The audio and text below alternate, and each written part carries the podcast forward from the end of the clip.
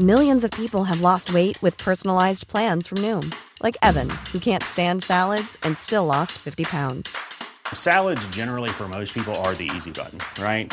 For me, that wasn't an option. I never really was a salad guy. That's just not who I am. But Noom worked for me.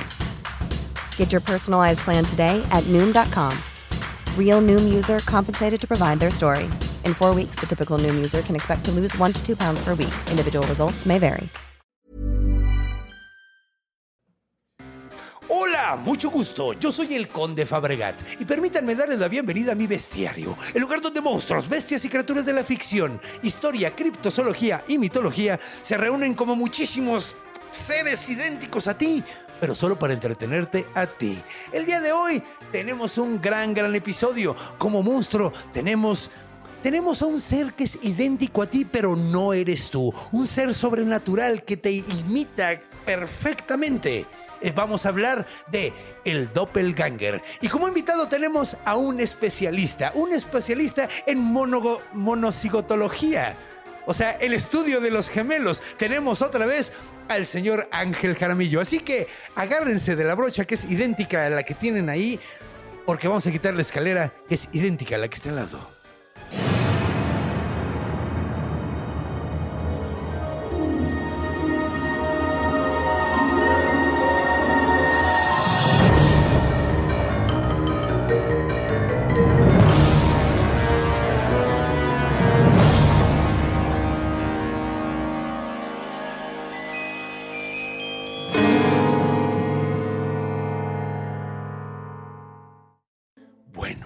Pues comencemos como siempre definiendo qué es un doppelganger. Bueno, pues normalmente esto lo vemos en orígenes, pero ¿qué significa la palabra doppelganger? Significa literalmente doble que camina. Así que para poder describir a un doppelganger, supongamos si vamos a describir a tu doppelganger, simplemente te tenemos que describir a ti. Es básicamente un ser que tiene muchas acepciones. Depende básicamente de la fuente de la que estés hablando, o sea, del, del- de la historia de la que estés hablando. Puede ser desde un fantasma que se está presentando como una aparición de ti mismo. Puede ser desde eh, tú en el futuro. Puede ser probablemente un ser como sobrenatural que viene a castigarte, una forma de némesis. Hay muchísimos tipos de doppelganger. Lo único que realmente los identifica es el hecho de que son exactamente iguales a ti, se visten igual que tú, pueden hablar igual que tú.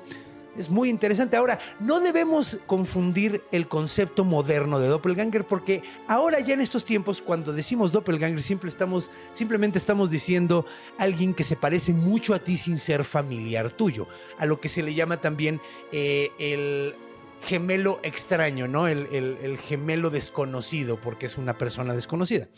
Eh, eso, pues resulta que sí sucede, o sea, es normal, pero en este caso no estamos hablando del evento de conocer a alguien que es igualito a ti, no tiene nada que ver contigo, sino más bien estamos hablando de la onda sobrenatural. Entonces, ¿qué les parece si recibimos a nuestro invitado del día de hoy y escuchamos un cuento del maestro del horror, Edgar Allan Poe, que se llama William Wilson, que trata justamente de un doppelganger?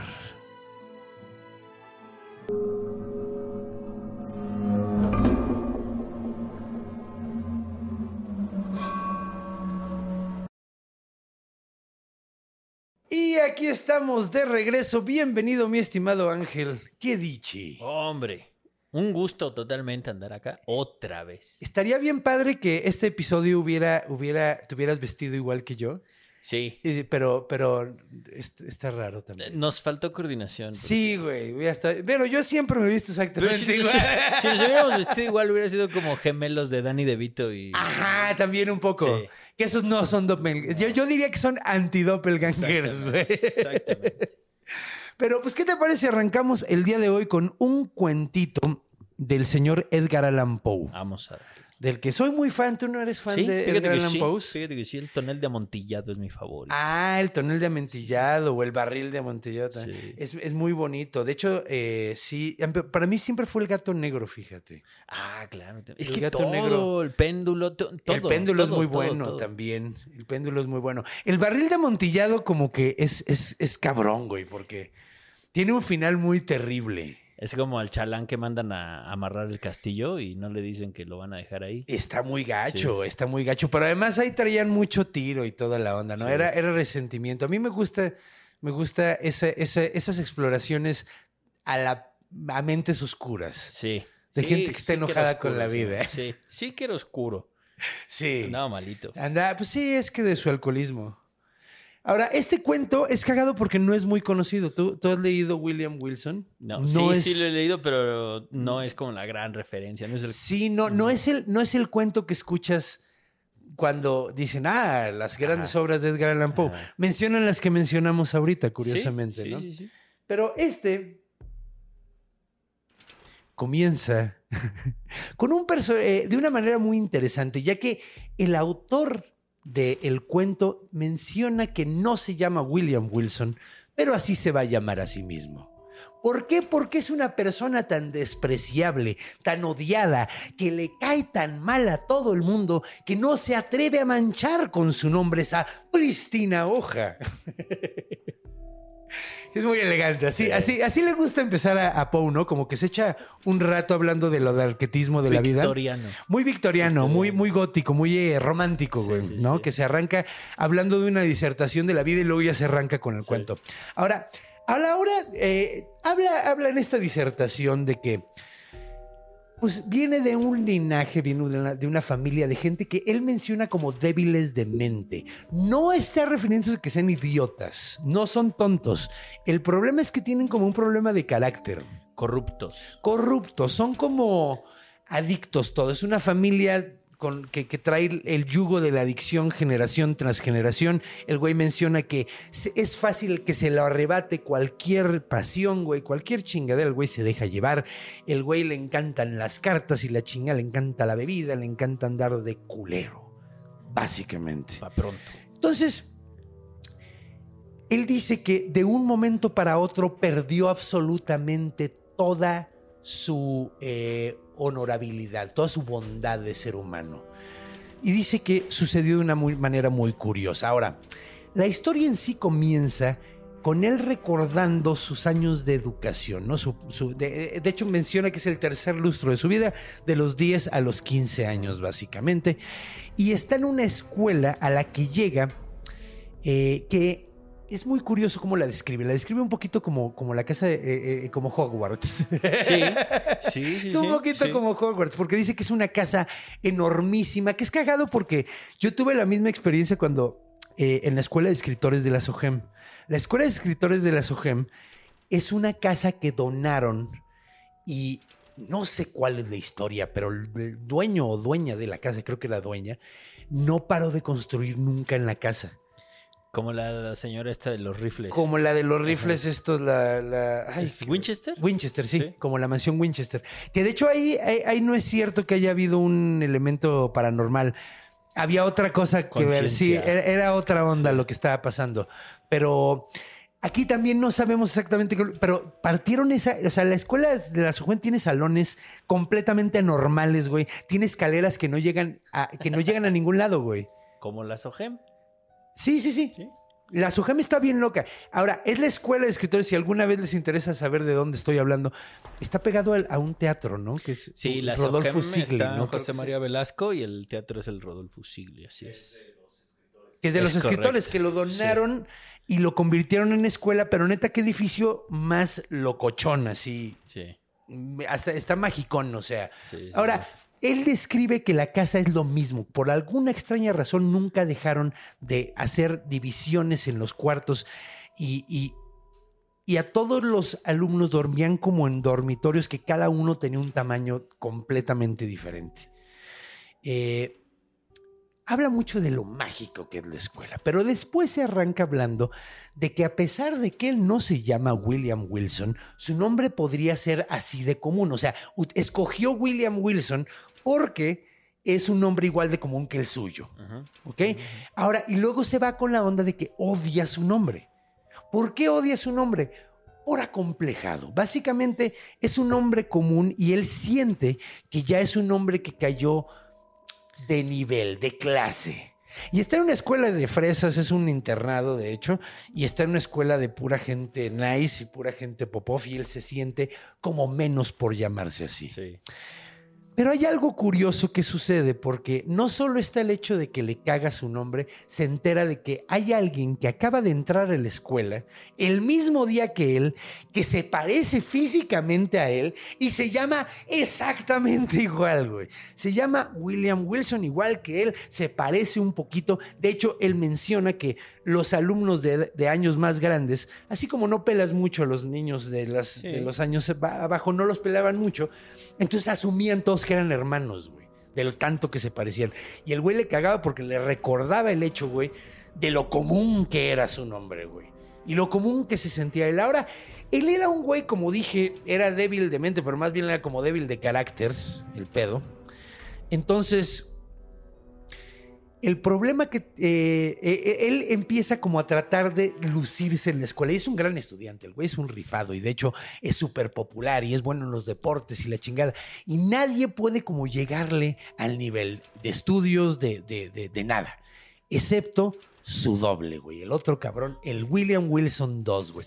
Y de hecho el güey dice que hasta siente que el otro güey es más cabrón porque le deja ganar, güey. El güey siente que lo está dejando ganar, güey. Sí.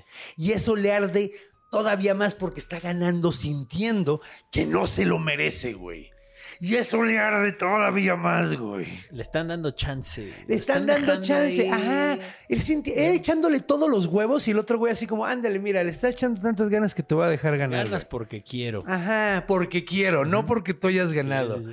Y eso le arde muy cabrón. Pero a pesar de eso, se hace una amistad muy cabrona. Se hacen uña y mugre los dos, güey. No se despegan, todo el tiempo están juntos, todo el tiempo discuten porque son sumamente parecidos, pero por lo mismo de que son tan parecidos, tienen un chingo de choques, güey. Un chingo de choques. Ahora, él menciona que en un momento tienen un... Ah, tienen problemas, ¿no? O sea, como que son cuates, pero al mismo tiempo como que se están tirando todo el tiempo y tiene una competencia bien cabrona. Y hay algo que llama mucho la atención de William Wilson 2. William Wilson 2 tiene la voz súper bajita, tiene un defecto congénito que hace que no pueda levantar mucho la voz, o sea, tiene como, o sea, habla así como, como en suspiro todo el tiempo Susurrando. susurrando. Y cuando se da William Wilson cuenta, uno, se da cuenta el uno, que el dos no puede hablar alto, empieza chingue, chingue, chingue con eso. Pero lo cagado es que, a pesar de que le moleste, o sea, se ve como que le, o sea, como que lo deja ir fácilmente, pero como respuesta, William Wilson 2 se da cuenta de algo que le da un chingo, chingo de coraje a William Wilson 1. Y empieza a imitarlo en todo, güey. En todo, güey. Empieza a hacer todo igual que él, se empieza a vestir igual que él, empieza a hablar igual que él, más bajito, pero habla igualito, güey. Idéntico, güey. O sea, nada más a un nivel más bajo. Mismo güey. tono, diferente volumen. Mismo tono, diferente volumen. Y eso le empieza a volver loco este cabrón, así que dice, no mames, hijo de la chingada. Y nadie se está dando cuenta, güey. Porque además nadie dice nada, güey. El único que se está dando cuenta es él, güey. William Wilson 1. Uno. Y el William Wilson 2 cada vez es mejor imitándolo y nadie se da cuenta, güey. Y este güey empieza a volverse loco, bien cabrón, de que hijo de la chingada, güey, me está haciendo esto, pero no, no tiene confirmación de nadie más de que lo está haciendo, güey. Porque nadie lo notaba. Porque nadie lo nota, güey. Entonces un día se pelean muy cabrón. Y de hecho él menciona que es la primera vez que ha visto que William Wilson II se ofenda tanto y le, y le conteste de la manera que le contesta. O sea, como que se rompe la relación bien cabrón en una discusión que pues normalmente pasa entre adolescentes, ¿no? O sea, sobre todo dos que eran tan parecidos pues deben haber tenido unos agarrones súper rudos, güey. Porque siempre alguien tiene que ceder. Y si los dos son igualitos, ninguno va a ceder, güey. Lo que te choca, te checa. Te checa. Entonces, William Wilson uno decide hacer algo. Decide hacerle una broma pesada. Ahora, nunca dicen cuál es la broma pesada, pero el güey dice que era una pasadez de lanza. No, no. Imagine, ahora sí que nos deja que nos imaginemos lo que ajá, sea. ajá. Probablemente le iba a meter la mano en agua tibia para que se hiciera pipí en la noche. Algo, ajá, te Ah, lo deja a tu maldad. A tu maldad. Sí, de hecho, lo que yo dije está bastante inocente. Sí. O sea, a lo mejor le hizo un, un Dirty Sánchez, como, como. Has oído eso, ¿no? ¿Quién es el Dirty Sánchez. que le Es un la bigote. moto del. No, le hacía- le hacía- Sí, por eso llama así la moto de. Es un bigote con popó, güey. Sí, sí, sí. O sea, cuando están.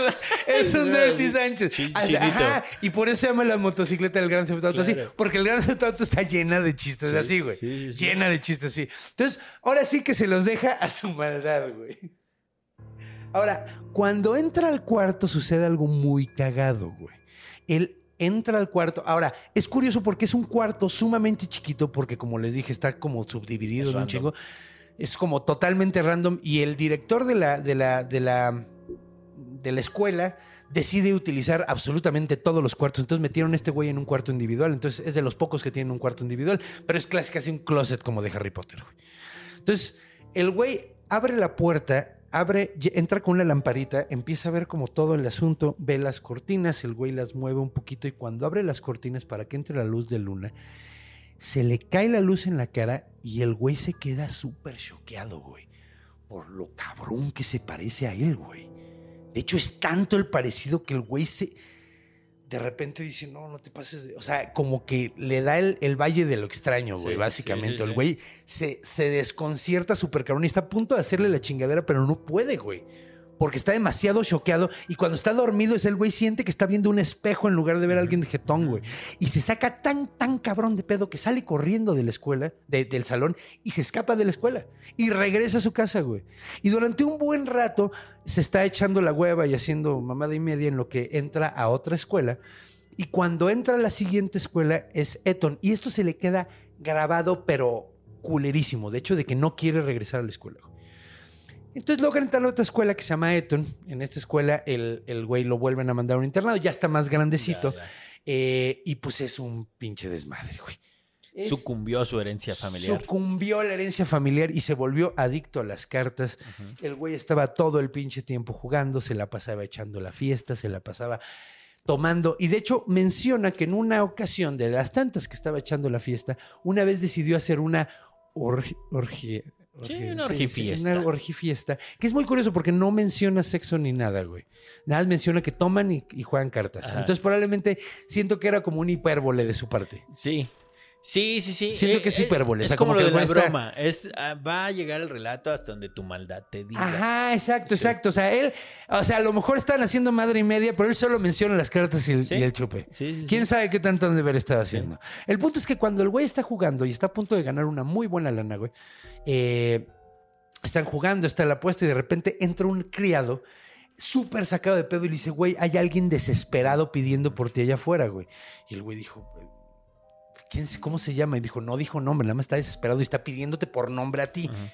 Y dijo, órale, pues no sé, güey, pues órale, ok. Entonces deja la, la mesa, se sale, el güey está hasta el moco, güey, está borrachísimo, Anal. güey, está anal, güey, está bien pinche pedo, está como huevo de perro, hasta atrás y lleno de tierra, güey, así. Y el güey sale, güey, y, y cuando sale ve un, un güey cubierto en la penumbra, vestido exactamente igual que él, pero exactamente igual que él, con las mismas botitas, con los mismos pantalones, así, Jennifer Sánchez, igualito. mismo corbatín. La mismo corbatín, güey, así, todo así, así hasta con... Hasta el güey dijo, no mames, pues qué pedo, y se sacó bien cabrón de onda, al grado de que se le bajó de la peda de un segundo, así, de un... Dijo, ah, cabrón, qué pedo. Y en el momento en que se le bajó la peda, el hombre lo agarra, lo jala y le dice al oído, William Wilson. Y el güey se saca súper cabrón de pedo, cierra los ojos y cuando los abre ya no está, güey. Se asusta tan cabrón que regresa a su casa, corre a todo el mundo de la fiesta y acaba con la fiesta, güey. Ahora, pasa el tiempo, termina sus estudios en la escuela de Eton y se va a la Universidad de París. Ahora, la Universidad de París en esa época, a ver, es que yo no sé mucho de universidades. ¿Qué universidad nomás van a echar desmadre, güey? Así. A la UNAM, Mucho más desmadre de lo que estudian, güey.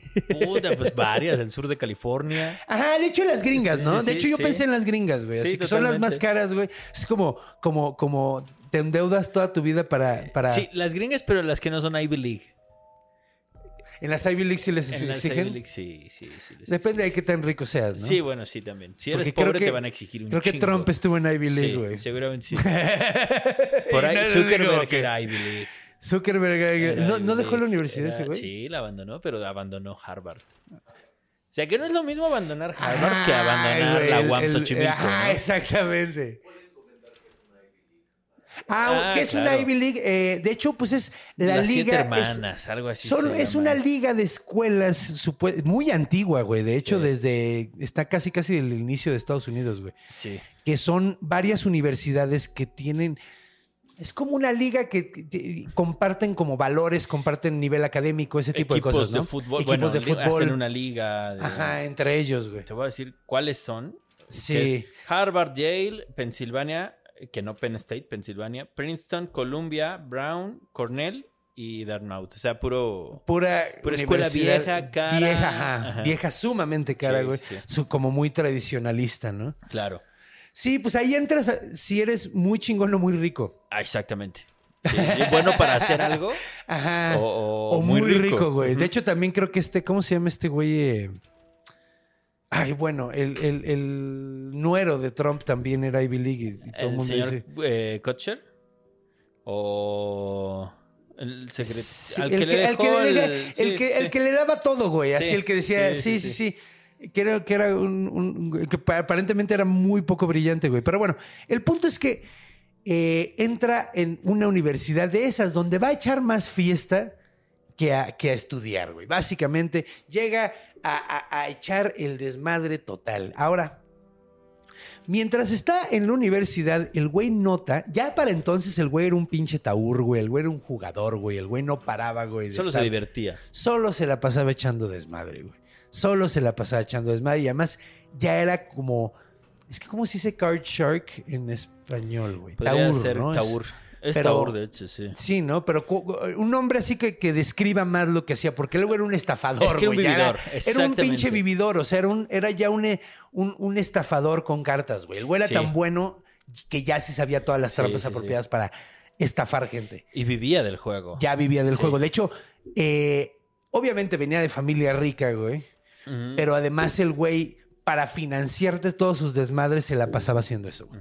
Entonces se la pasaba viendo a ver quién chingaba y encontró una presa perfecta. Un, un estudiante nuevo que tenía nombre súper elegante, güey. Parecía ser que venía de una pinche familia de condes o quién sabe qué chingada madre que tenían un chingo puta madral de dinero, güey. O sea, se pidaba así como Vizcaya de la Gorongoitia, el equivalente europeo, ¿no? Que digo, Vizcaya de la Gorongoitia. Es como muy europeo, ¿no? Sí. Pero, Sí, sí, muy- muy. ¿sabes a lo que me refiero? Muy vasco. Sí, sí, sí. Que la Vizcaya es un dulce, ¿no? Es una región. Pero sería como. Ah, es una de una región, sí es cierto. Tienes ra- Bilbao, Vizcaya. es. Don Era Pompadiou. Don Pompadiou. Don Pompadiou, güey. Entonces, pero ni siquiera era Don, era el No, hijo, era Pompadiou sí. Jr. Sí, Pompadiou. Porque estaba en la escuela. y era medio menso. De hecho, el güey que lo vio, güey, dijo: Lo vio De así. aquí me voy a agarrar, güey, para pagarme, ajá, para pagarme el chupe de los próximos seis meses, cabrón. Sí. Y el güey lo vio y dijo a huevo. Y, y efectivamente empezó a trabajarlo, empezó a darle así como, como, sí, pues, pues, eh, eh, darle viada, hacerse su amigo, empezar a ganarse su confianza, empezaron a jugar cartas. Las primeras veces dejaba que ganara, que ganara una lanita, ¿no? Tampoco así una buena lana, pero sí se ganaba una lanita considerable. El encanto del estafador, así El te doy para que no te vayas. Sí, pues de hecho me gusta mucho Sí. cómo lo dicen en inglés, es con man, Sí. porque es confidence Sí, man, es alguien que se gana confianza para hacerte una chingadera, güey. Sí. Eh, entonces, pues básicamente así empezó. Empezó a dejarlo ganar, se empezaron a hacer super compitas y un día decidió, hoy es la noche, hoy, Me hoy lo chingo. me lo chingo, hoy voy a ganar un chingo de dinero. Entonces hizo toda una peda. De hecho, iba a haber eh, en el cuarto de un compañero, iba a haber un juego de cartas. Todo el mundo Eh, estaba ahí, güey. Entonces estaban fume y fume, chupe y chupe. Estaban ahí, juegue y juegue cartas, güey. Y la chingada. Este güey eh, traía en la pinche bolsa, güey, como traía un mazo ya medido de todas las cartas que necesitaba, güey. Así se había armado un chingo de haces, un chingo de reyes, un chingo. O sea, ¿Iba a ganar por las buenas? o por, O las, por las malas, güey. Y exactamente. de hecho, empezó a ganar por las malas directamente. Y de hecho, empezó a sacar uno, uno, uno. Empezó a sacar a todo el mundo de la mesa hasta que quedaron solo él Sí. y Vizcaya de la Gorongoitia, güey. Po- eh, Pompadour Jr., güey. Sí, sí, sí. Entonces, pues empezaron a jugar tan acá, tan intenso, güey, que todo mundo, güey, todo mundo en, el- el juego se le dejaron sus cartas y, se y al rato ya estaban todos viéndolo, así como en el, en el, en el cuadro de los perros jugando póker, güey. Así estaban todos bien clavados viendo, güey. Qué bonita referencia, ¿no? Ese, ese- sí, esa es una gran referencia. Entonces están todos viendo el juego bien clavados, así de, güey, no mames, güey, ¿quién va a ganar? ¿Cómo va a estar el pedo? Pues total, gana este güey, le saca una buena lana y el otro vato le dice, ay, ándale, do- doble o nada, güey. Y el güey, no, se hace todavía pendejo, ¿no? William Wilson le dice, no, ¿cómo crees? Eres mi amigo. No, eres mi cuate, no eso". te voy a dejar que, Sí. que- que- que juegues tanto. Obviamente, con toda la mala intención de la Claro. pinche psicología. eh, o sea, y el güey eh, termina perdiendo el cuádruple, güey Sí. de lo que había perdido originalmente. Sí, Y, y- y entonces en ese momento se da el cuenta el güey de que el güey no era tan rico como pensaba, güey. Por- sobre todo por la reacción del güey así de, güey, no mames, me voy a tener que regresar a mi casa porque ya me gasté absolutamente Mi todo. papá me va a pegar. Sí, güey, ya me gasté todo el dinero de, de- de- no solo de la colegiatura, de toda la carrera, sino un buen cacho de lo Sí. que tiene mi papá ya en la casa.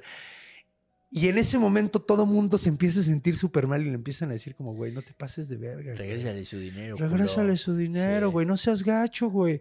No mames, velo, pobrecito, güey. Le está dando el cachacuás, güey. Y el güey sí estaba así con el cachacuás. Pero en ese momento, güey, se abre la puerta del cuarto, güey. Y entra un güey vestido con una capa, güey. Y entra y dice, este cabrón es un tranza, güey. Este güey es un pinche tranza, güey. Vean en la, bol- vean en la bolsa ajá. del abrigo, güey. Y es más, güey, agarra, le agarra la mano, se la sacude y salen todos haces, güey. ¿no? Y todos, ¡hijo de perra! Güey! volví a ganar. volví a ganar. Vámonos. Entonces todo mundo le da el sub, o sea, todo mundo se queda así de hijo de perra, güey. Qué poca madre estaba además. Además de culero, güey, de sacarle todo el dinero y no se lo iba a regresar. Además estaba jugando eh, eh, eh, trampa, güey. Nadie podía saberlo. Nadie, Nadie podía saber que ese güey- saberlo, sí. pero Además, el güey se había cuidado para hacer sus chingaderas. Sí, güey. O sea, Sí. el güey ya tenía todo planeado y se- Y entonces en el momento en que dice ese pedo, todo el mundo se le echa encima, lo agarran, le vacían los pinches eh, eh, bolsillos, güey. El güey se queda mal viajadísimo, todo el mundo empieza a mentarle la madre. De hecho, el güey que es su cuarto, güey, el güey que está organizando el juego, le dice, carnal, eh, espero que no te moleste, güey, pero me vale verga si te molesta, Sí. salte de mi cuarto Sí, en este sí. momento y no vamos a tener volver a relación, güey. O sea, de por sí ya, ya estaba como medio acá que le estuviera sacando tanto Sí. dinero, pero además con trampas, güey. Sí, sí, sí. Y que se entera la escuela, güey. Y lo corren, cabrón. Y lo sacan de la escuela y le manchan el nombre. Y, y el güey tiene que salirse de la universidad, güey, por el pinche desmadre que se armó por el pinche jueguito de cartas. Entonces, a partir de ahí, él se da cuenta, güey. Este cabrón es William Wilson II, güey. No hay de otra, no hay manera de que supiera, güey. Como bien dijiste, güey. Exacto, solo podía saberlo él mismo. Él mismo, güey. Entonces, el güey súper sacado de pedo. No hagas spoilers. Entonces, el güey. Eh, Ahí estamos, está dentro, está dentro. Sí. sí, entonces, perdón. Eh, entonces, pues, a partir de ahí, aparentemente, William Wilson II se. em- o sea, dedica completamente su vida, güey. Bueno, hay un detalle que se me olvidó mencionar. Cuando el güey se está yendo del cuarto, cuando lo corren, cuando lo van a correr en la universidad y todo, eh, el güey ve su capa. Y el único güey que traía capa en todo el Ajá, pinche en- era él. Y de hecho se la traen y le dicen, órale, llega la chingada. Y aquí está tu capa, güey. ¿Estás seguro de que no vamos a encontrar más trampas aquí, verdad? Y el güey así. Llévate tu trapo. "Ok". Y cuando la ve, dice, no mames, era exactamente la misma capa del güey que llegó a chismear que yo estaba haciendo Ajá, pinche ajá. trampa, güey. Entonces, pasa el tiempo y aparentemente William Wilson II está dedicado a arruinarle la vida, güey. Y el güey anda dando vueltas por toda Europa y cada vez que está en algún lugar aparece este hijo de la chingada y cuando está a punto de hacer una verdadera chingadera, lo detiene, güey. Cada que va a chingarse a alguien. Cada vez que va a ser, pero una cabrona, güey. Cuando va a ser una cabrona, güey, aparece este cabrón y, y se lo detiene a último momento. Entonces, llega un punto donde este güey dice, es que, güey, me está volviendo loco esto, cabrón.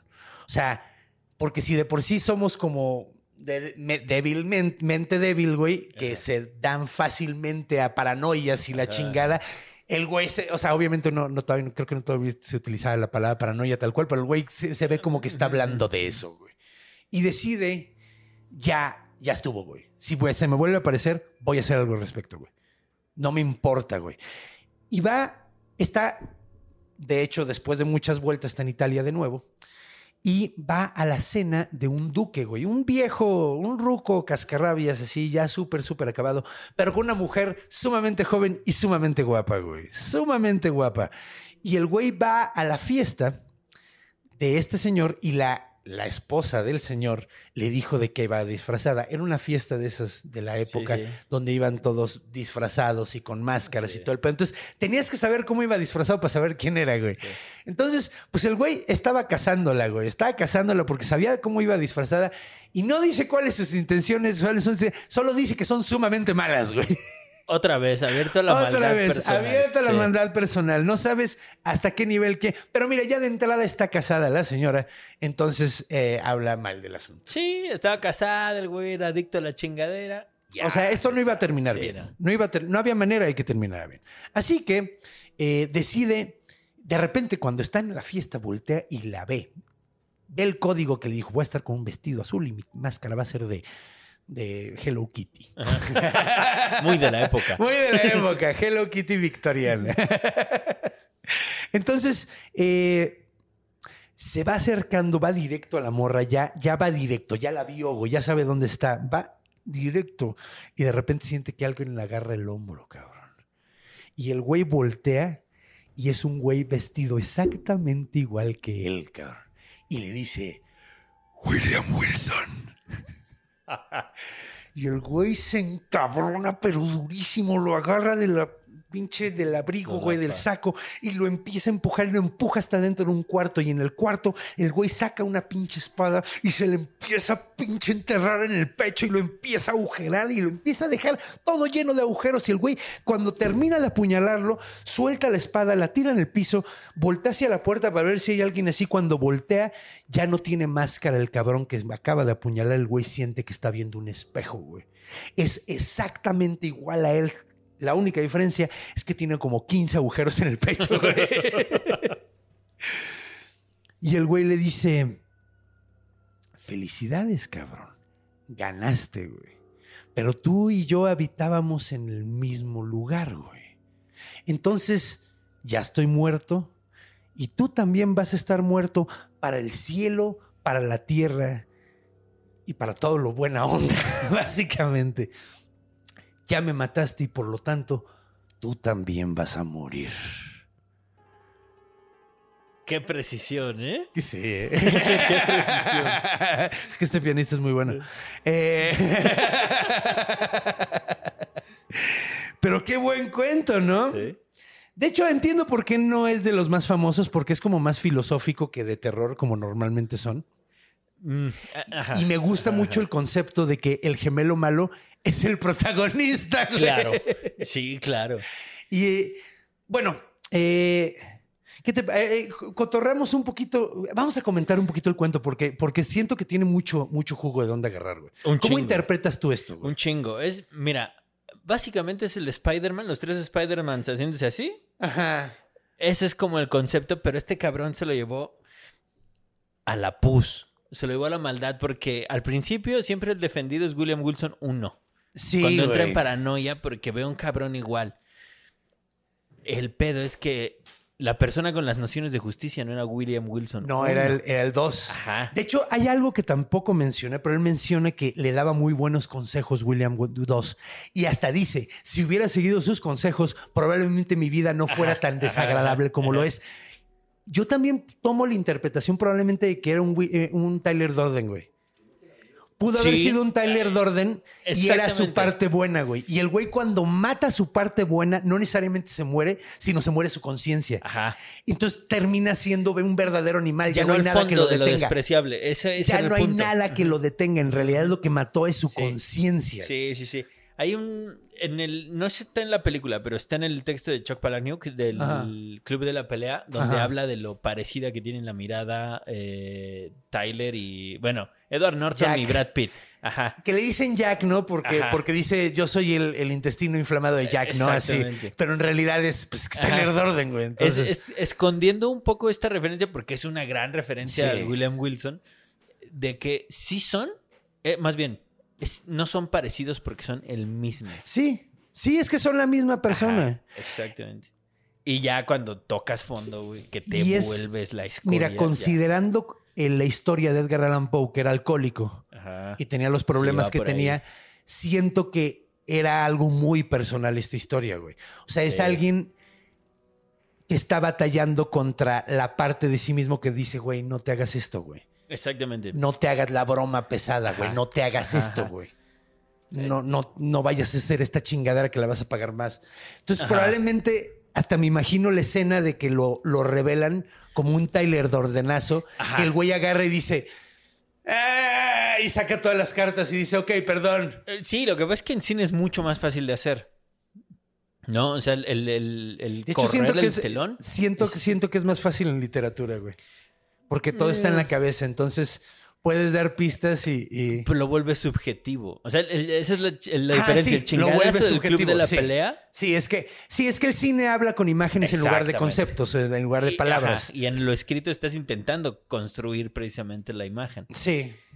Eh, Tuve Sí. un profe que decía que eh, hay varias tesis que apuntan a que Edgar Allan Poe tenía sífilis ya a un nivel neurológico. que él está, sí, es muy probable, Ajá. sí. Entonces, Sobre todo con la época que todavía no tenían. exactamente, y empezó a, a pirarse para el demonio como le solía pasar a la gente con sífilis. Ya ves que creo que después son manchas y después de las manchas se les va el coco. Creo que hasta se les afilaban los dientes. ¿no, Algo así. Y este carnal estaba intentando escapar. No estoy seguro si es de los últimos, que creo que sí, pero estaba consciente de que se iba a ir al carajo.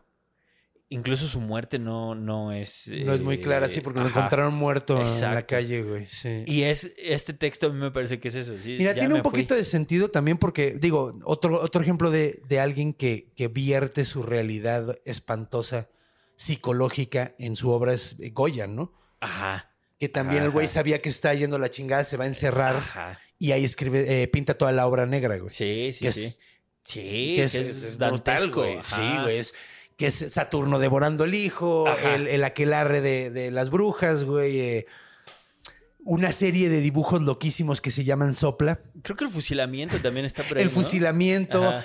donde está el güey cubriéndole la cabeza a alguien más que está sangrando y está. Ajá, las así. caras, exacto, la- los ojos pelados. Los ojos, sí, sí, que es que es que además hasta la hasta el estilo le cambió, güey. Sí. Es, es- Sí, es sí, brutal. sí. Entonces sí, sí tiene sentido que esto también haya sido de ese tipo de, de obras de, de adiós. Sí. No sé cuándo lo escribió, no sé en qué parte de Ah, su, de su. Porque estaba pensando, o sea, incluso ah, también pasa en la música. Adiós Nonino de Astor Piazzolla no es que se estuviera Ay. volviendo loco, pero sí era como el adiós de su papá. Sí. Y la, la historia es que el güey se encerró siete días, que nada más eh, abría la puerta para comer lo que le dejaban ahí afuera. Estaba viviendo en Nueva York cuando la compone y sale curado. Se dijo, a cámara, y nos vemos. Se encerró a componer y cuando sale entrega esa pieza que es la pieza más cabrona Sí. probablemente que tiene. Eh, Ay, ver, no sé, es que tiene muchas muy chingonas, mano. Bueno, sí. La neta, Sí, güey. Yo soy pero- muy fan de. Piazzolla, güey. Y es que qué pedo, güey. Casi todo lo que tiene ese güey está chido, güey. Edgar Allan Poe, William Wilson, vamos a ver. Pues bueno, ahorita que regresemos lo platicamos eso. Sí. Porque todavía tenemos mucho de qué platicar porque hay varios eventos donde varios escritores, curiosamente, dicen que vieron un, eh, un doppelganger antes de morir, güey. Ajá, como Poco presagio. antes de morir, un poquito como presagio. Entonces, eh, acompáñenos.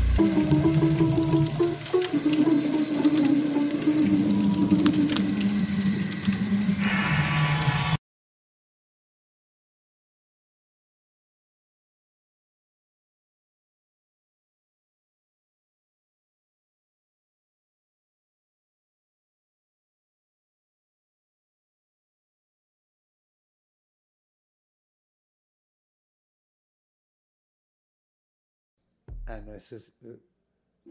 Y estamos de regreso en Orígenes, aquí con eh, Ángel Jaramillo. Vamos a ver, ¿de dónde viene el doppelganger? ¿De dónde viene el doppelganger? Como la humanidad misma. No sabemos. Mira, vamos a ver, vamos a ver. Vamos, primero vamos a ver la etimología, que de hecho ya la mencioné anteriormente. Sí. Eh, significa el doble que camina. Ajá. Sin embargo, eso es un concepto bastante, relativamente nuevo. Moderno. moderno. De hecho, parece ser que la primera persona que utiliza el término tal cual es un escritor que se llama Jean Paul, con una novela que se llama Si bien, si bien saben, Jean Paul es el que cantaba. I'm still in love. Llámame loco. Pero era Sean, era Sean Paul.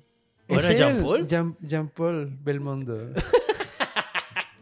No sé, no sé, no, no, no viene cómo se pide. De hecho, me dio mucha risa porque yo no conozco es que escritor, no voy a mentir. No sé quién es Jean Paul. Pues es que Porque sin sí, solo apellido Jean Paul, güey. ca- No, pero sí es, o sea, está cagado porque primero lo encontré en un artículo que decía Jean Paul y yo, ah, no sabían cómo se apellidaba y no le pusieron. Pinches huevones, Pinches huevones, güey. Pero no, así se llamaba. Es un libro de 1790. Así se llama como Sting. o como José José. Juan ¿Cómo Gabriel. se apellida Luis Miguel? A ver. ¿Quién Eh, sabe? Yo sí lo sé porque vi la serie, pero ¿cómo se apellida Juan Gabriel? Juan Gabriel. Se apellida Gabriel. Se llama Juan. Su primer nombre es Juan. Tenía un nombre así. De hecho, Alberto Aguilera se llamaba, ¿no? Eh, Juan, ajá. Sí, yo, yo sé eso por la gran entrevista que se hace con su doppelganger, No güey. mames, claro, Todo está conectado. Gracias a ti tenemos casa. De hecho, de hecho, ese es un, un gran evento canon en el mundo doppelganger. Sí, es como la oficialización del La oficialización en México. Porque él, él- ¿cómo- ¿cómo estás? Y le dice bien. Si tú estás bien, yo, Yo te- estoy yo estoy mejor. joven. Ajá. Y le dice, sí. Es, es como. Y luego se esconden detrás de una palmera.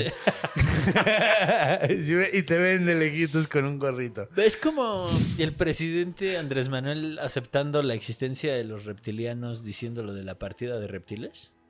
¿Dijo eso? Sí, ya tiene un rato que dijo que había un fondo en la. que así se llamaba, Fondo para los Reptiles. Y guiño. No, crea- no, no se referirá a los dinosaurios. Porque, mira, si. Yo no creo que él sabría. Yo no creo que alguien le diría si hay extraterrestres. Parpadeó en. No vertical misteriosamente. Ah. Parpadeó con el otro párpado, güey. Con el párpado Al- extra. Algo así es lo que hizo Juan Gabriel. Juan Gabriel era tan grande que, mira, dijo.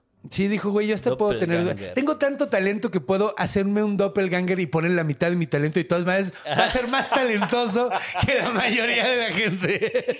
Sí, sí. Sí, Sí, y lo hizo. Güey, de hecho, esa, esa, esa entrevista es, es una joya de la comedia, güey. Uf, claro. es una que lo verdadera joya de la comedia, güey. Claro que lo es. O sea, es impresionante que haya dejado su marca en la música y en la comedia. hijo de perro, sí.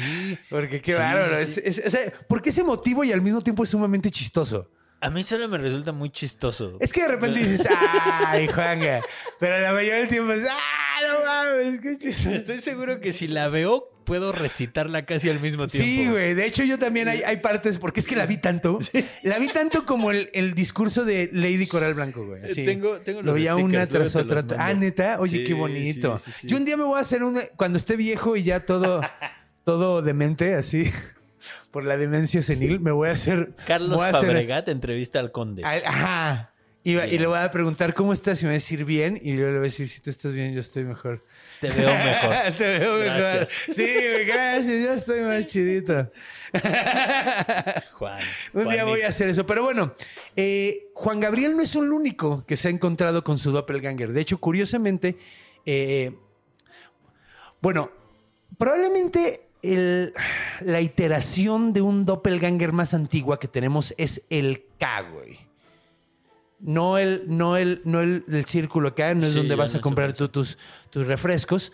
El K era, el, era como un... eh, era el alma de uno, pero también podía ser el espíritu eh, doble, que era como tangible.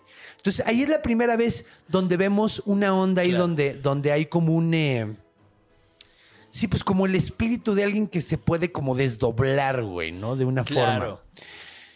Y pues de- eh, eh, a través de la historia, muchos, muchas. eh, sí, pues en varias mitologías se ha, ha estado el concepto de un ser que se te presenta igual que tú, güey. Hasta te habla. Y es común. Y hasta como- te habla.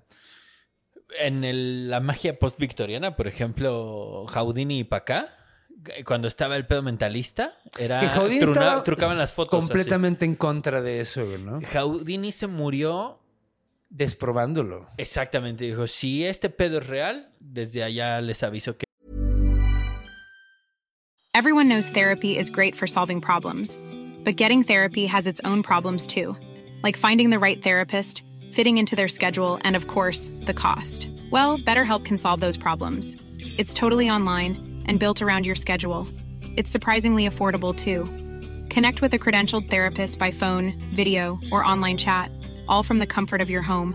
Visit betterhelp.com to learn more and save 10% on your first month. That's BetterHelp H E L P. qué pedo y pues no ha sucedido hasta hoy. De hecho, de hecho, eh, hasta donde tengo entendido, él tuvo un seance, o sea, tuvo una. ¿Cómo se llaman? Una. De esas mesas donde hablan con los muertos, güey. Es que Eh, tiene un una nombre sesión específico. espiritista, Una sesión, una ajá, sesión. ajá. Y el güey se dio cuenta del truco. Claro, Y se decepcionó tan cabrón, güey, porque el güey quería ver a su mamá, me parece. estaba obsesionado con ver a Y- su mamá. Sí, creo que es su mamá, ¿no? Sí. Y le rompió tanto el corazón que Se volvió enemigo. Se volvió enemigo. Y de hecho, el señor James Randy, que es uno de mis más grandes héroes, ¿sabes quién es? Eh, el baterista de Molotov. No, no sé. Ay, no te pases de verga.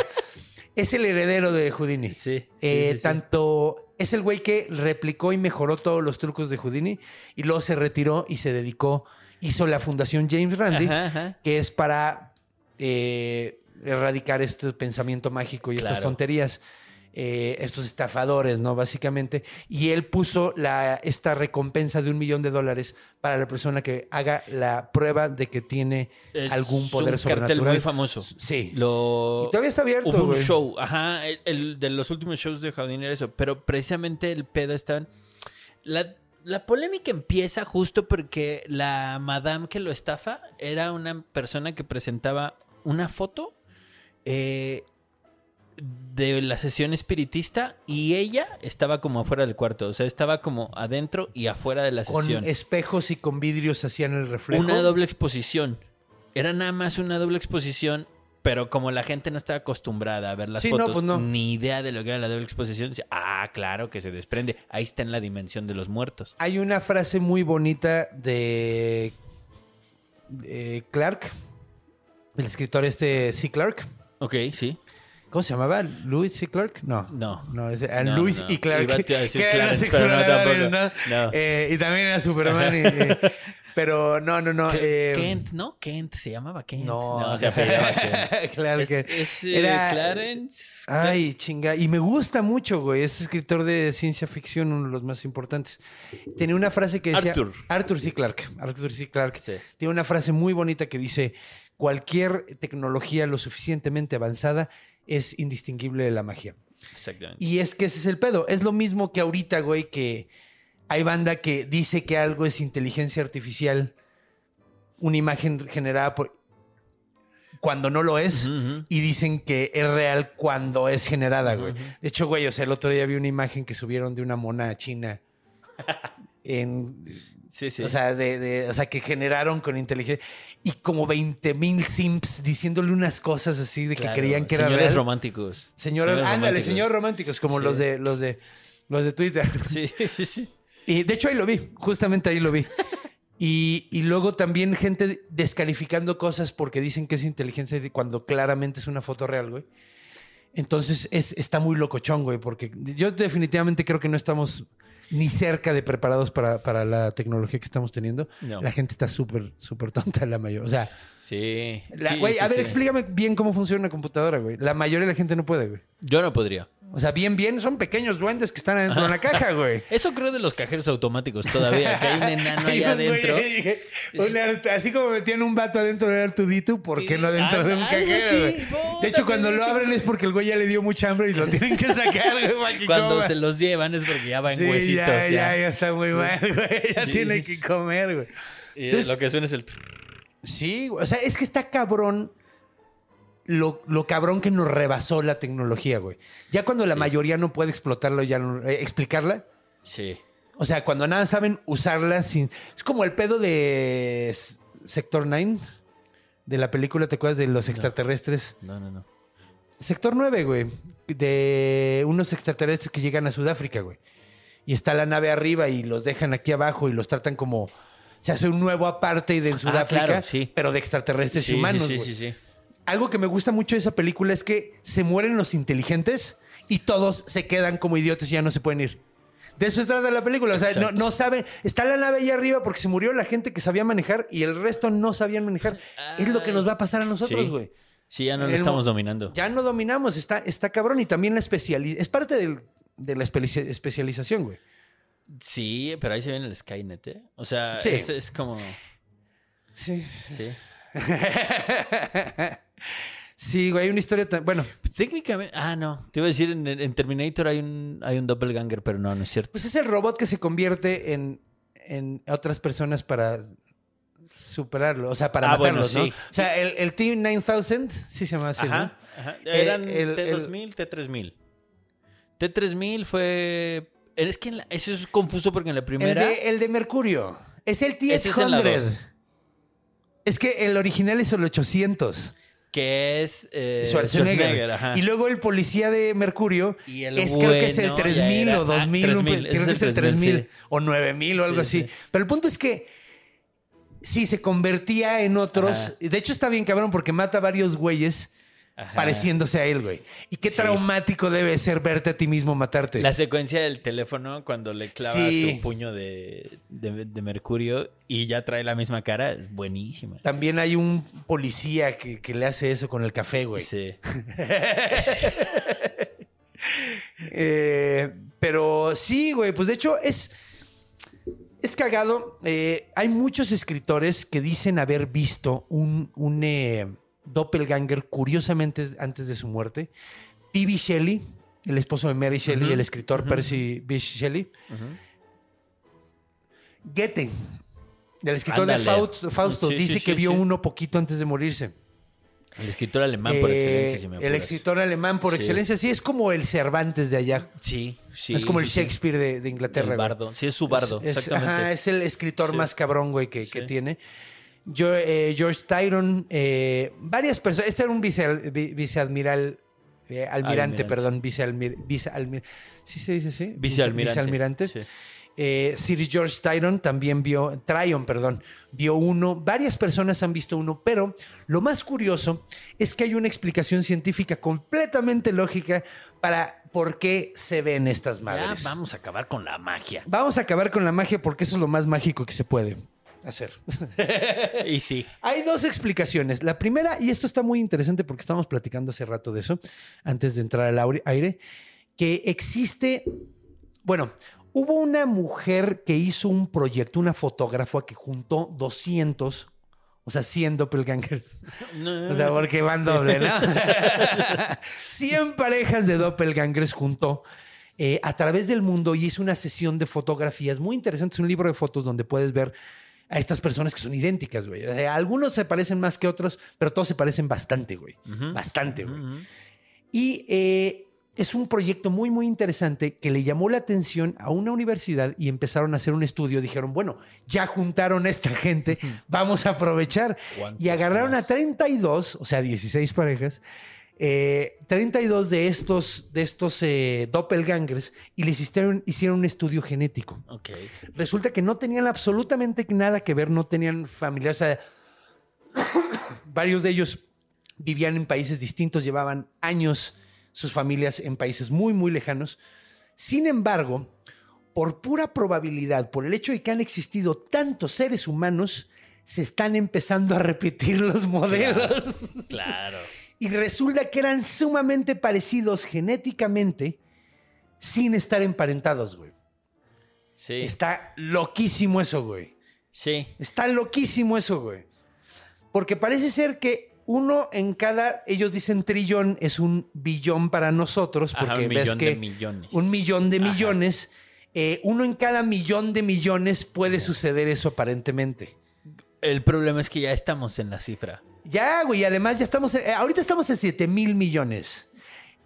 Güey, si lo piensas, eh, cuando te ponen fotos así de un güey idéntico a, a Putin, güey, no sé si has visto, o sea, que dicen, güey, no mames, güey, es que es completamente lógico que se haya repetido el modelo, güey. Hay un grupo en Facebook que se llama Gente que se parece a Adam Sandler. Adam Sandler, pero no es Adam Sandler. Qué cagada, güey. Está el güey de la portada de los Arctic Monkeys. Está un chingo de raza Güey. que se parece a Adam Sandler. Eh, ¿cómo se llama este güey? Eh, Will Ferrell y el baterista Ah, de los. Peppers, güey. Chad. Sí, Chad, sí, sí, güey, sí, se sí. parecen un chingo, Jimmy güey. Fallon, creo que Jimmy hizo Fallon un- tiene un... un encuentro de bateristas. Sí, estuvo Sí. súper divertido, Sí, güey. sí, Me dio sí. muchísima risa, güey.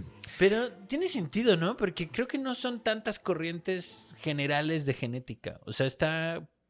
Pues, Sí, la del están pelo los rizado. En, Sí. en Latinoamérica somos Han, que son chinos, creo. O sea, por eso tenemos una mancha en las nalgas y así. Ah, la... Bueno, no está en la nalga, está en el Bueno, coxis, ajá, en el- la, la la mancha rabadilla. Sí. Ajá. Sí, se llama mancha coxígea. De hecho, viene de, de Sí, los sí, sí. pueblos mongoles, lo tienen también los pueblos en China. Ajá. Y, y lo, y se repitió aquí en México en los pueblos originarios, por lo que pensamos que pasaron Ajá. a través del, del de es como una de las pruebas del una origen de las de, la humanidad en Exactamente. América. Sí, Eh, que de hecho está cagado porque parece ser que fuimos los primeros primates, en- o sea, los primeros de nuestra familia, o sea, que llegaron a América, güey. O sea, no hubo neandertales, güey, no hubo... No, no, no. No hubo Homo erectus, no hubo Cromañón. Floriensis. No hubo cromañón porque el cromañón tenía el pelo rizado. ¿A poco? Y es europeo, ajá. Entonces está, está, está, eh, sí, porque de hecho, de hecho es cagado. La mayoría que, la mayoría de la genética que neandertal es de europeo. Ajá. Porque son los, los únicos que realmente se combinaron con ellos bien. Ujú. Sí, sí, Entonces sí. sí. puedes tener un porcentaje de menos de 1%. Ujú. Muela del juicio presente, pelo riz, bla, bla, bla. O sea, no son tantas variedades Sí, como no. para que no se estén repitiendo. Sí, exacto. O sea, tampoco es. Sí. Que ahorita se, se están haciendo más variedades por el hecho de que estamos cruzando. Ajá. Claro. Que además eso, pues bueno, aparentemente genéticamente es muy positivo. Sí. Porque agarras fuerzas de diferentes. Por eso es bueno la, la- y por eso es malo la endogamia, ¿no? Sí, no Para son tener más de. prejuicios, sí es no malo. son prejuicios, Sí. es científico, Sí, es un güey. O sea, problema. déjenme cogerse a sus primas.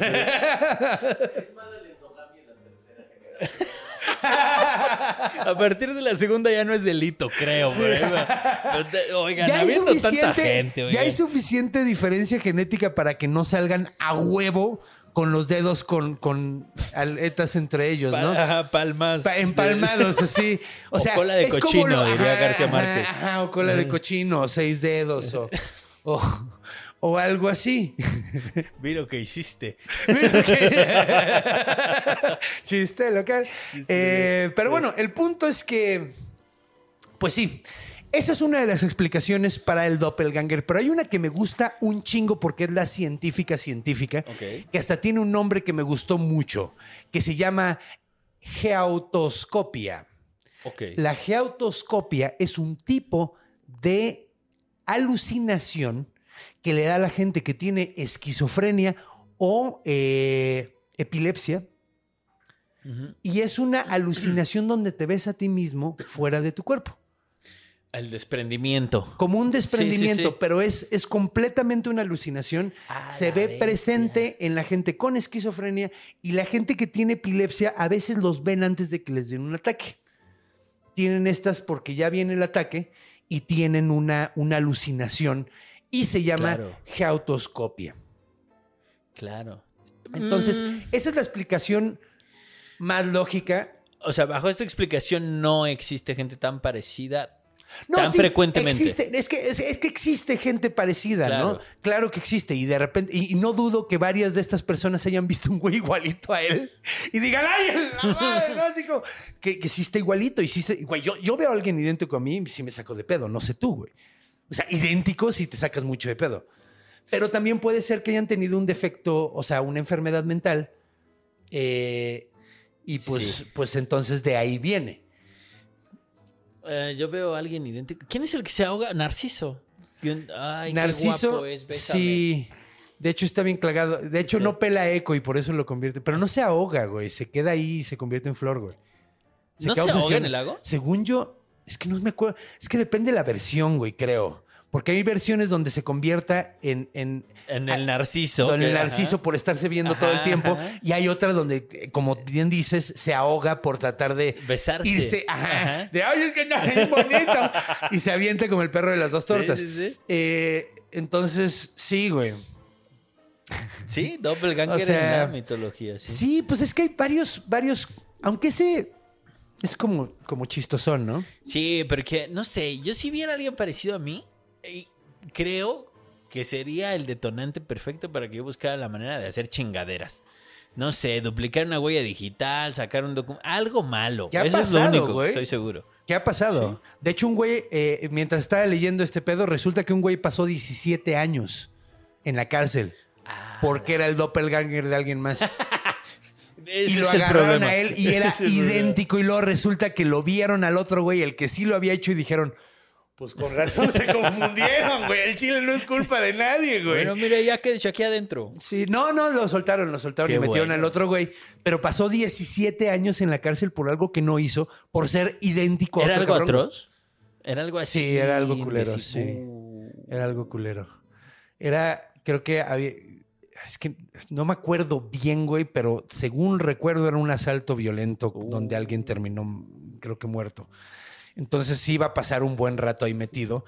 Y el güey todo el tiempo estuvo diciendo, no, güey, yo no fui, güey. Yo no fui, yo no fui, yo no fui. Pues, güey, Mala él no suerte. fue. y Mala resulta que él no fue, güey. Entonces, pues bueno, Está, está muy interesante. Ya vimos dos explicaciones lógicas de dónde viene Sí, esta onda. sí, sí, sí. Eh, ya escuchamos que esto viene de. El término viene del mismo escritor de la canción I'm still in love. Hola, hola, hola, hola, hola, hola. Chiste de gente de, de los principios de los 2000. Exacto. Sí, porque es como de esa época, ¿no? Principios de los Sí, 2000. sí, sí. Odiaba no, no esa sé canción. ni cómo se llama incluso, pero Creo la que se llamaba I'm. Still in Love. Jean Paul, no, este vato era Jean Paul. Creo que era Ah, Paul. la Creo que era. Sean Paul. Apestaba de cualquier manera, Sí. güey. Era la Esa es misma la época de. claro. Tong, tong, tong. ¿Te acuerdas de esa canción? No, pero recuerdo que en un video de Nelly, Ajá. una mujer se enojaba porque mandaba un mensaje de texto por Excel. Sí, güey. Le mandaba un mensaje de texto por Excel, güey. Sí, me acuerdo de eso. Dime, ¿por qué era un teléfono con Excel, güey? Oye, ¿por qué no me contesta? Oye, ¿por qué no? Pues es que tal vez debes de mandarlo, ¿no? No hacerle una hoja de cálculo, güey. Pues bueno, vámonos a, vámonos a la última sección donde hablaremos de todas las apariciones que hay. Bueno, no de todas, vamos a ver de una de las cuantas porque hay un chingo de apariciones dentro del arte, eh, sobre todo el arte que es, tiende a ser filosófico. Sí. O sea, Una- cuando, sí. o sea, los escritores que tienen una gran carga filosófica, como Fyodor, como Dostoyevsky, que, que sí estás leyendo una novela, pero estás leyendo un tratado sobre la humanidad. Lo bueno que y le- lo malo, Lo bueno muy y lo malo. constantemente. Muy cabrón. O sea, Sí. cuando lees ese güey, cuando lees ese tipo de autores, no estás leyendo una novela, estás leyendo todo un tratado Sí. sobre la vida. Sí, sí, Entonces, pues vamos a, vamos a hablar de eso. Y vamos, de hecho, vamos a contar dos cuentos hoy. Vamos a contar un cuento pequeño sobre, eh, un, eh, sobre el otro de Borges. Uh, entonces, compañeros.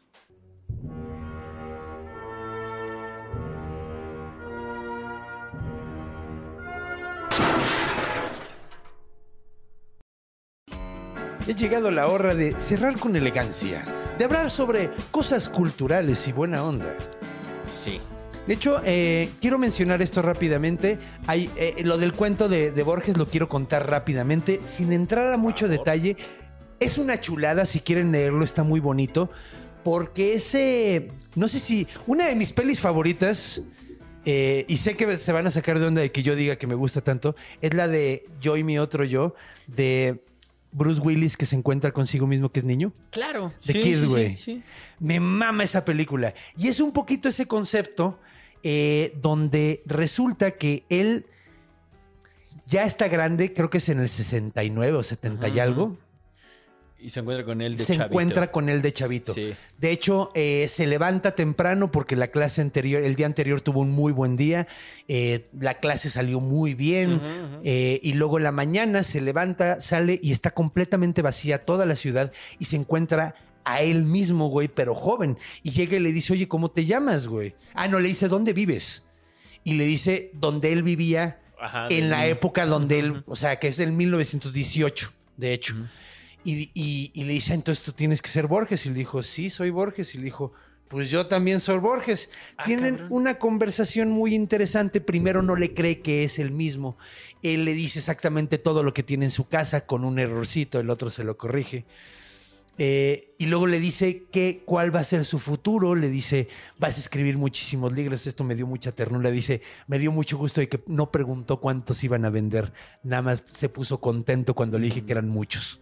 O sea, muchos libros escribí. Quién sabe cuánto. Vale verga eso. El punto es que escribiste. Y eso me hace bonito porque a final de cuentas, lo importante es lo que creas, no qué tanto se vende. Eh, el- lo importante es meterle tu corazón y hacerlo bien, güey. Y pues tienen una conversación larga.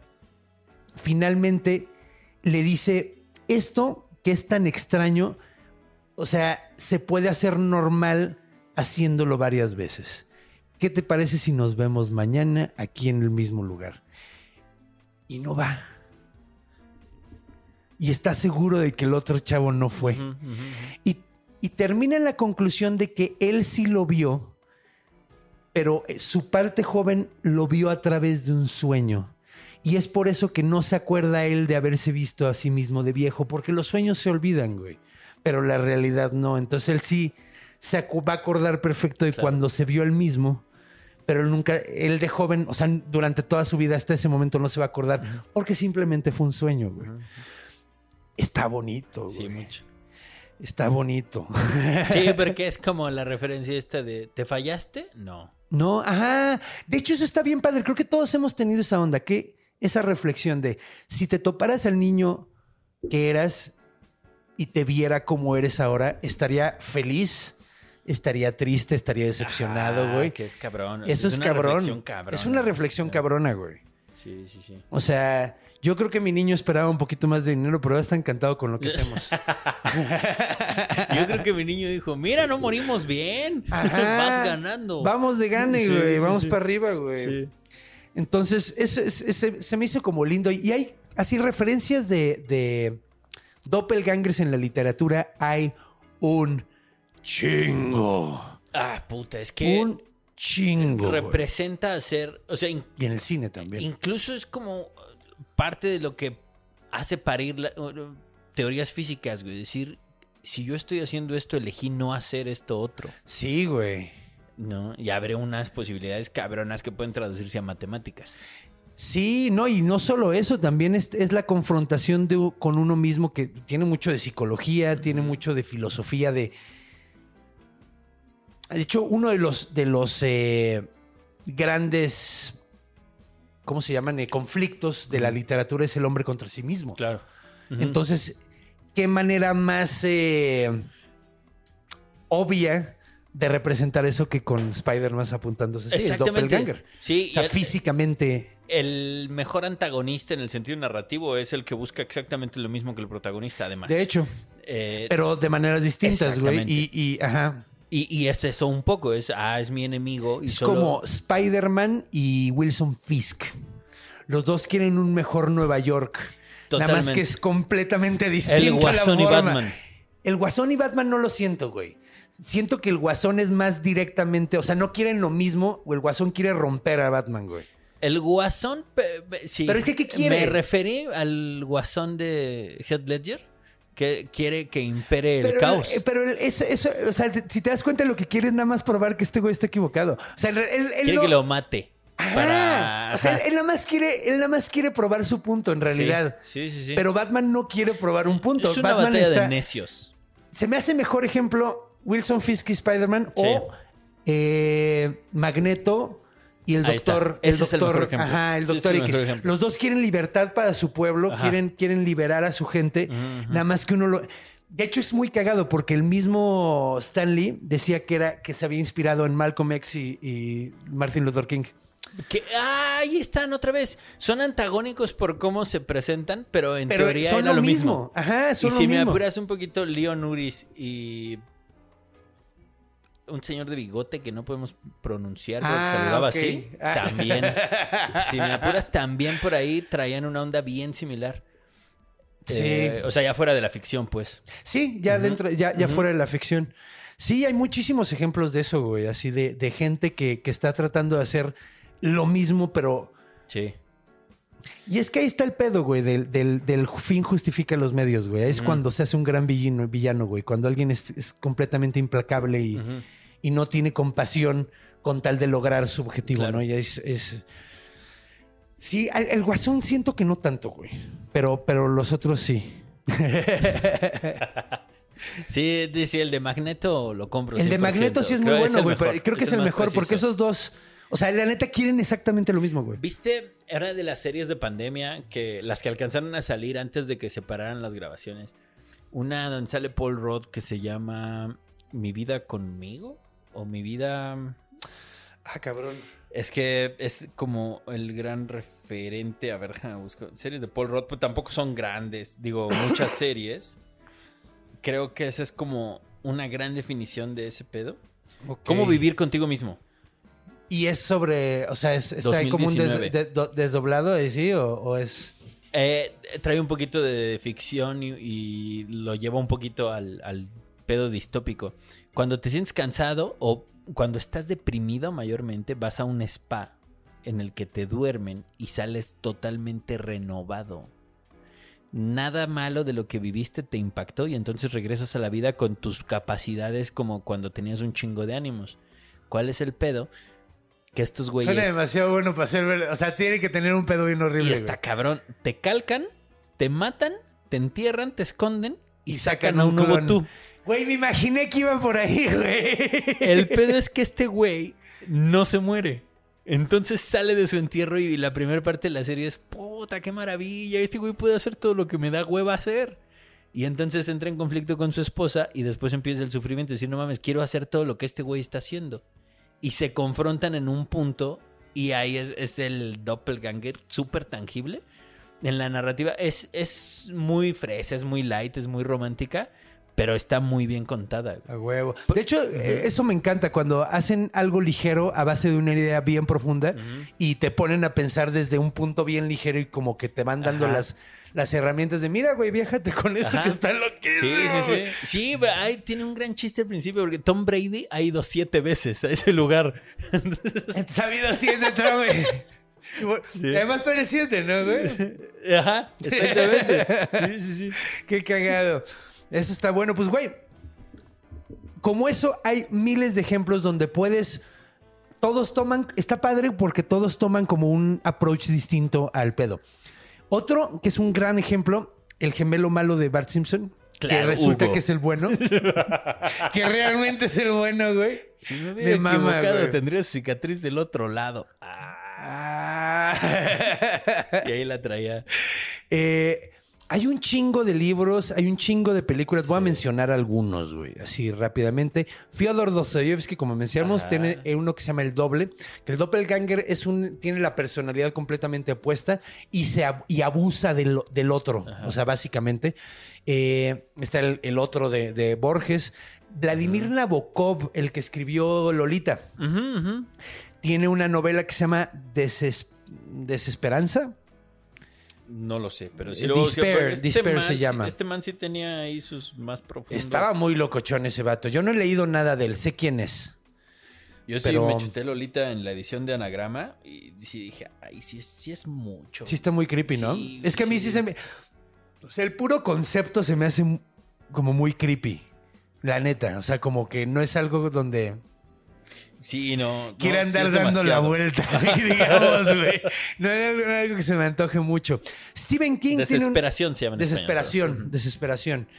Tienen, eh, tiene Stephen King uno que se llama el The Outsider. El, Mm, el Outsider. Sí, sí, sí. el- el extranjero, por El decirlo extranjero, sí. más o menos. Eh, hay un chingo de pelis, güey. Hay una famosona que es La doble vida de Verónica, que es de Krzysztof Kieslowski. Kieslowski Suena, es- pero no la recuerdo. yo no la he visto. De Kieslowski lo, lo ubico porque de morrito me llevaron a ver la trilogía de los colores, Claro. que es la de rojo, blanco y azul. ajá, ajá. No me acuerdo de nada más que estaba mamadorcísima la película. Seguramente es muy buena, pero yo tenía, o sea, fue en el noventa y tantos, güey. O sea, yo tenía pinches 10 años, güey. Sí, cuando yo No estaba en el CCH era, ah, ¿no te gusta el cine si no has visto la trilogía de los colores? Dije, ah, cállense. Sí me gusta el cine. Yo quiero ver Terminator. me vale verga.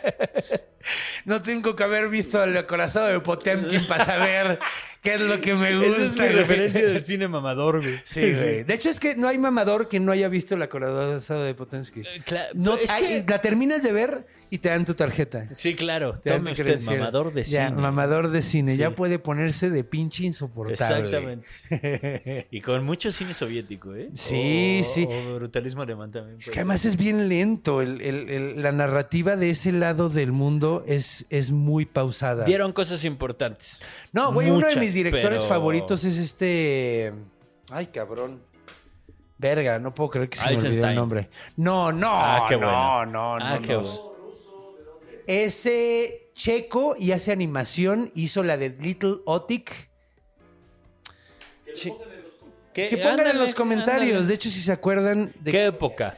Es, es que de hecho hasta, hasta hace poquito estaba sacando películas, pero empezó como en los 80, 70. ¿Es el de la comida? Sí, es el de Food. Ya. Ajá, el que son tres cortometrajes. Ese güey me súper encanta, güey. Lo recomiendo muy cabrón, Sí, pero ahorita se me fue el nombre. Ah, Que bueno, lo pongan. Que lo pongan. sí, sí, sí, si se acuerdan ustedes, estaría de poca madre. Eh, también hay, hay, hay una que se llama The Prestige, güey, con Christ- de Christopher Nolan, con Hugh Jackman y Christian Bale. Ahí tiene como una onda de dobles también, güey. Es como de magos, güey, la película, güey. Y así es como explican cómo hacía un truco de que Claro, aparecía sí, y sí, sí, desaparecía el de un de, lado. ajá, sí, sí, sí. Sí, Muy buenos actores el Hugh Jackman. que había a la par dos. Esta en español se llamó El Gran Truco. me El parece. gran truco, Sí. ajá, creo que sí, sí, sí, sí. Sí, güey. Pues es que hay un chingo, güey. Hasta, hasta ha salido en, en la caricatura de Bratz. hay una donde resulta que Sasha está siendo tormentada y es reemplazada Por otra Sasha. por otra Sasha, güey. Que es un doppelganger, ¿Cómo güey. se Que se sale de un espejo en una casa de espejos, güey. Uh, como Oz. ¿En Oz pasa eso? Mm, pero la casa. Uh, gran referencia en una caricatura, ¿eh? La película esta de. mm, que- puta, igual voy a decir una pendejada, pero creo que es de Jordan Pelly. Eh, Ay, en, en Oz también salen. Sí. Sí, güey. El pedo empieza en una casa de los espejos. Sí, Ah, y de hecho también es el mismo pedo de Doppelgangers, güey. Tiene ahí una onda de Oh, Doppelgangers, Súper güey. oscuro, güey. Súper oscuro, güey. bonita. Eh, Sí, sí, sí. Jordan Peele Horror Film. Aquí lo tengo apuntado, güey. Que son los Tethered. Que se llaman los Tethered. Ajá, que es como un, Los amarrados. mundo abajo del mundo. Se llaman Sí. amarrados porque hacen la campaña esta de los 80 de Manos a través de América. Ah, Gran película.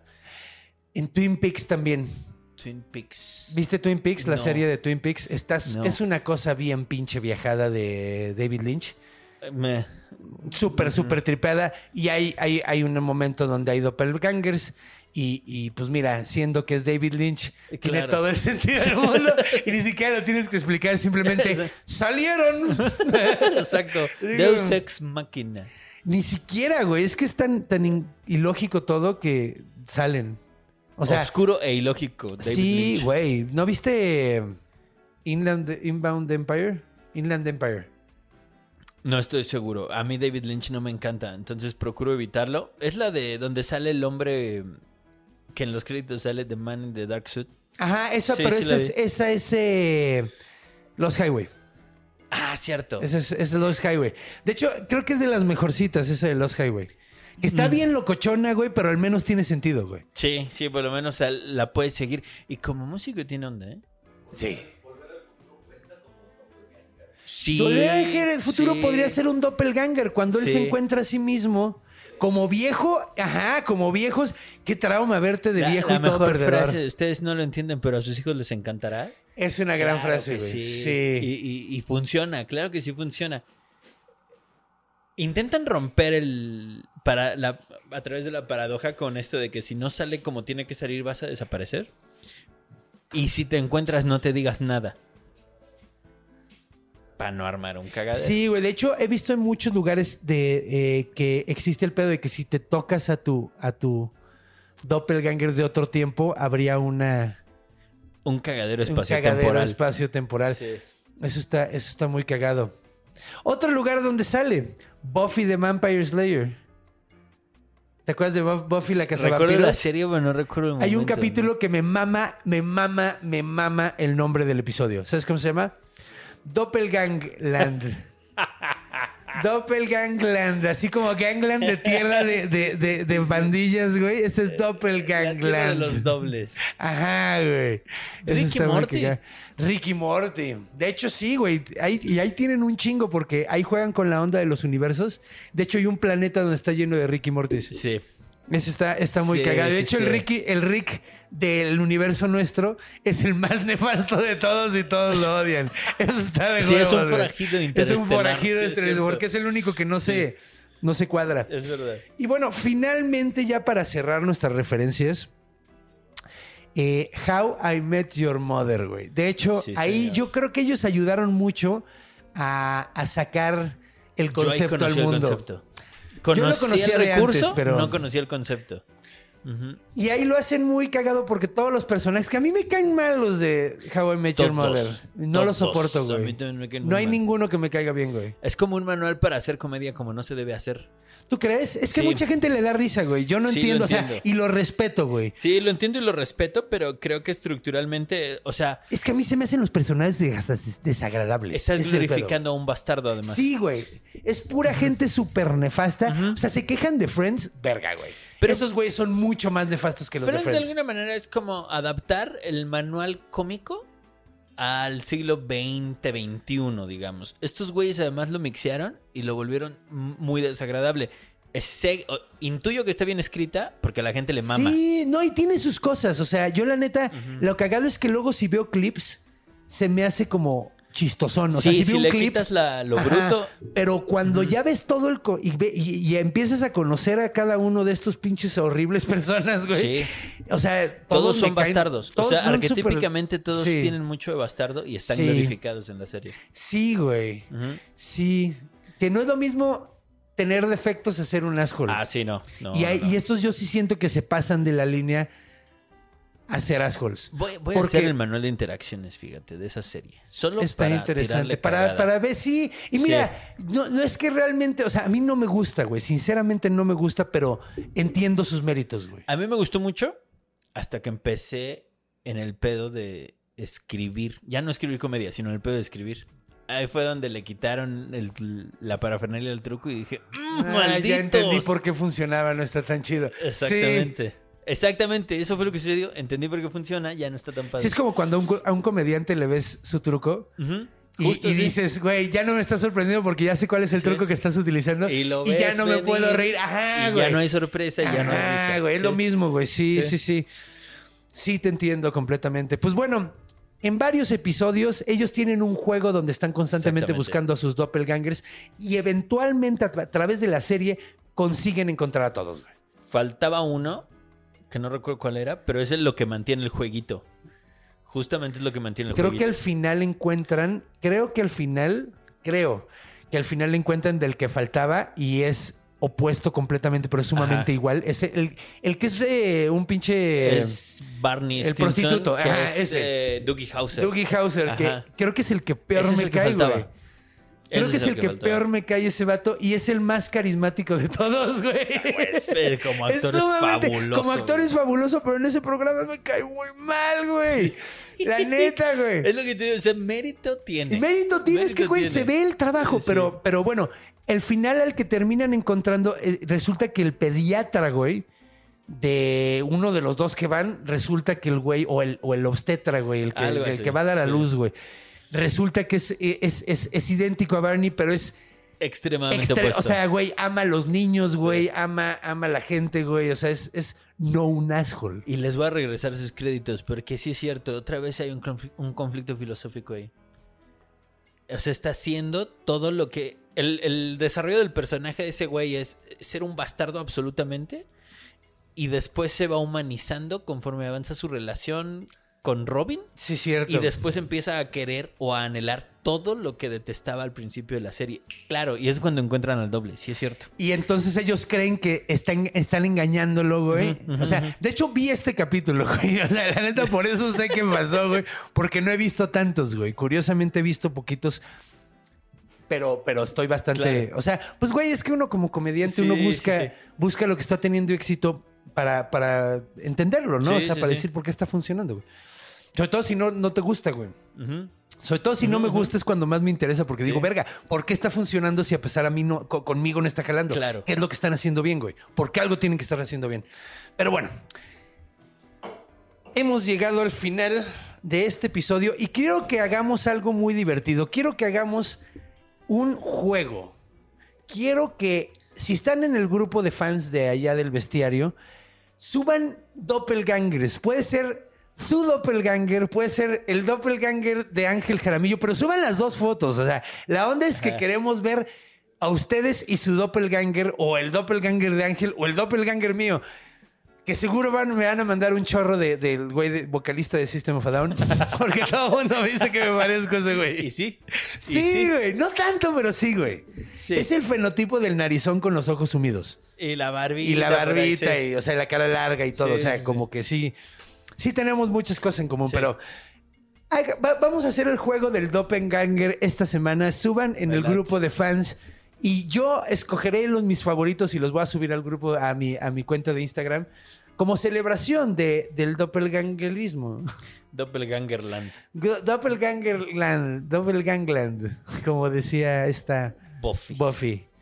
Ah, cabrón, hasta en un Tomb Raider, güey, porque ah, no mencionamos. Cabrón. Güey, ¿sabes quién sería un buen doppelganger? Link negro, Link oscuro. Claro, sí. Porque que, que hace lo mismo, que hace los mismos ataques que tú, güey, y como que se aprende con lo que estás atacando para poderlo defender. Cierto. Él es un gran doppelganger, güey. Y en las maquinitas había doppelganger. Ajá, güey. De hecho, estaba el Ken que se vestía blanco y el rojo. Ajá. Y había el Ryu que se vestía de blanco y uno Cierto. azul, creo que era, güey. Sí, sí, sí. Y había un blanca que no cambiaba la ropa, le cambiaba toda la puta piel, güey. Eso me sacaba mucho de onda. de- eh, Sí, y a Sanjeev le cambiaron nada más acá su La calzoncito. güey. Sí, tenía la piel más rosita, creo, güey. Pero me da mucha risa que Blanca así de plano, así de chingue su madre. Antes era verde y naranja, ahora es azul y amarillo. Es chingue su brick, madre, güey. Ponle cualquier cosa. Ajá. El azul y amarillo se veía bien verde. Sí. De hecho, estaba más chido que el otro. La neta, yo siempre jugaba con el azul y amarillo, cuando se podía. Sí. Pero bueno, ahora sí, ya terminamos. No olviden, por favor, mandar sus doppelgangers. eh, y, y- y ya. Vámonos con nuestros dobles. Vámonos con nuestros dobles. cosas. Sí, de hecho, eh, ya como último comentario, ¿no te mama que Edgar Allan Poe se haya escogido enfocar en el gemelo malo en lugar del bueno? Se me hace súper mágico. Se me hace súper, súper original, güey, porque uno siempre se enfoca en la persona buena y el malo lo dejas fuera, pero aquí el bueno es el que se queda fuera. Porque es el que valía la pena. Sí. ¿Tú crees? Sí, porque era- había que redimirlo en algún punto. Y nos fascina. La redención Sí. es el mejor pero no hay recurso redención, el güey termina matando a su conciencia y La termina. mejor redención. Yo diría La que es lo contrario, pero bueno. recuerden, por favor, amigos, eh, tenemos club de fans. eh, recuerden darle dedito para arriba y compartir con una persona que diga, güey, es mi doppelganger, debería de oír este episodio. cierto. y pues suscribirse si no lo han hecho. Recuerden aquí, las redes sociales de mi amigo Ángel Jaramillo son Ángel Jaramillo en Arroba todos lados. Ángel Jaramillo nomás, sí. Y eh, pues las mías son Conde Fabregat. Recuerden que voy a estar en Monterrey el 4 de agosto. Eh, los boletos son en taquilla, van voy a estar en el escocés. Apúrense porque luego se acaban los boletos y se me quedan fuera. Y, quiero que nos saludemos. Entonces, pues bueno, recuerden que los quiero muchísimo y sobre todo recuerden. Cuando vayan a cruzar la calle, volteen a ver a los dos lados. Cuando vayan a dormir, vean abajo de la cama. Y cuando vayan a hacer pipí en la noche, muevan la cortina de la regadera. Porque los monstruos están en todos lados. Porque están en nuestra imaginación. Nos vemos la semana que viene. Los a monstruo.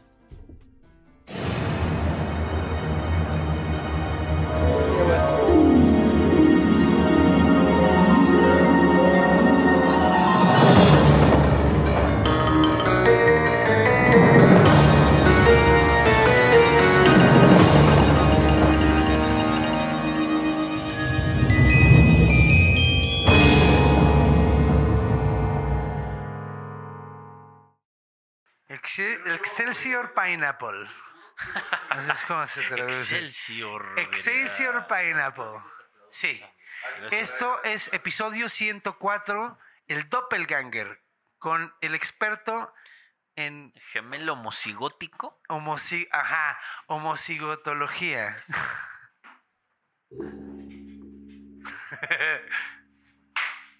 Vale, sonó bien maníaco Está en eso, falsa güey. madre. Está en fa- Creo que no. no sé. Pero bueno. Hey, it's Paige DeSorbo from Giggly Squad. High quality fashion without the price tag. Say hello to Quince. I'm snagging high-end essentials like cozy cashmere sweaters, sleek leather jackets, fine jewelry, and so much more. With Quince being 50 to 80% less than similar brands. And they partner with factories that prioritize safe, ethical, and responsible manufacturing. I love that. Luxury quality within reach. Go to quince.com slash style to get free shipping and 365 day returns on your next order. Quince.com slash style.